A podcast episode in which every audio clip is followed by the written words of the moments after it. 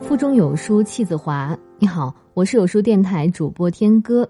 今天我们要分享的文章是吴念真的《心底最挂念的人》，一起来听。直到我十六岁离家之前，我们一家七口全睡在同一张床上，睡在那种用木板架高、铺着草席、冬天加上一层垫被的通铺。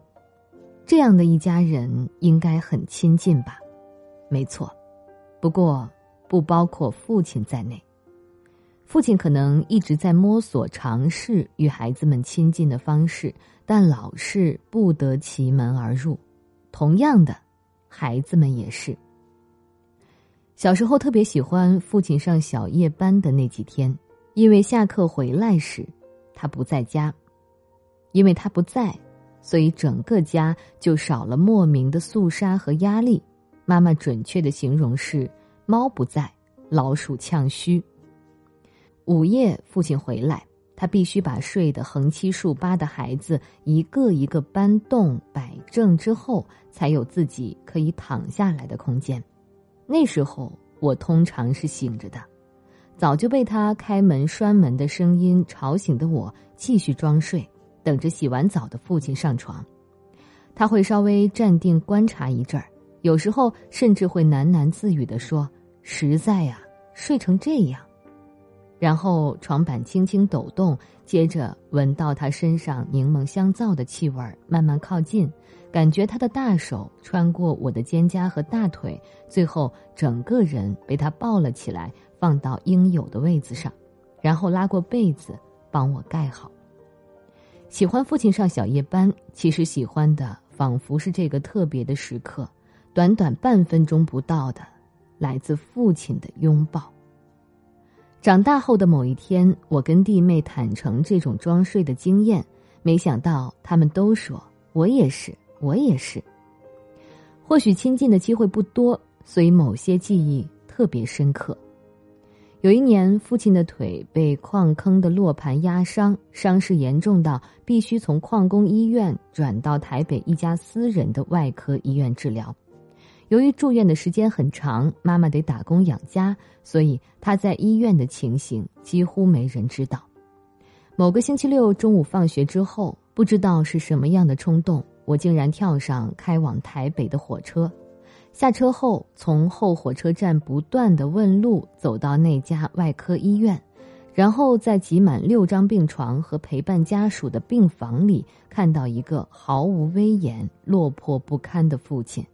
他是睡着的，四点多的阳光斜斜的落在他消瘦不少的脸上，他的头发没有梳理，既长又乱，胡子也好像几天没刮的样子。打着石膏的右腿露在棉被外，脚指甲又长又脏。不知道为什么，我想到的第一件事儿竟然就是帮他剪指甲。护士说没有指甲剪，不过可以借我一把小剪刀。然后我就在众人的注视下，低着头，忍住一直冒出来的眼泪，小心翼翼的帮父亲剪指甲。当我剪完所有的指甲，抬起头才发现。父亲不知道什么时候已经睁着眼睛看着我。妈妈叫你来的，不是，你自己跑来的，没跟妈妈说，没有，笨蛋。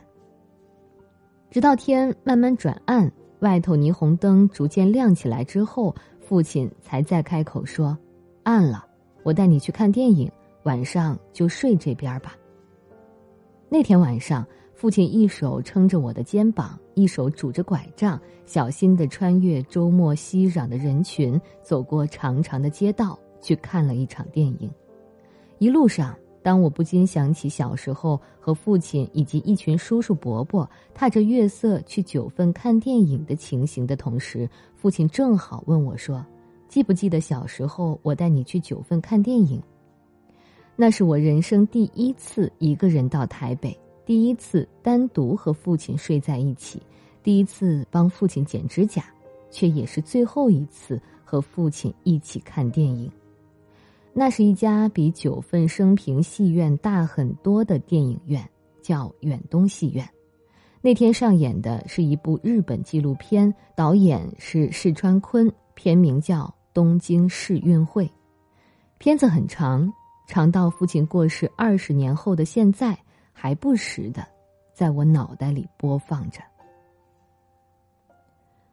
在这个碎片化的时代，你有多久没读完一本书了？私信回复“有书君”即可免费领取五十二本好书，每天有主播读给你听。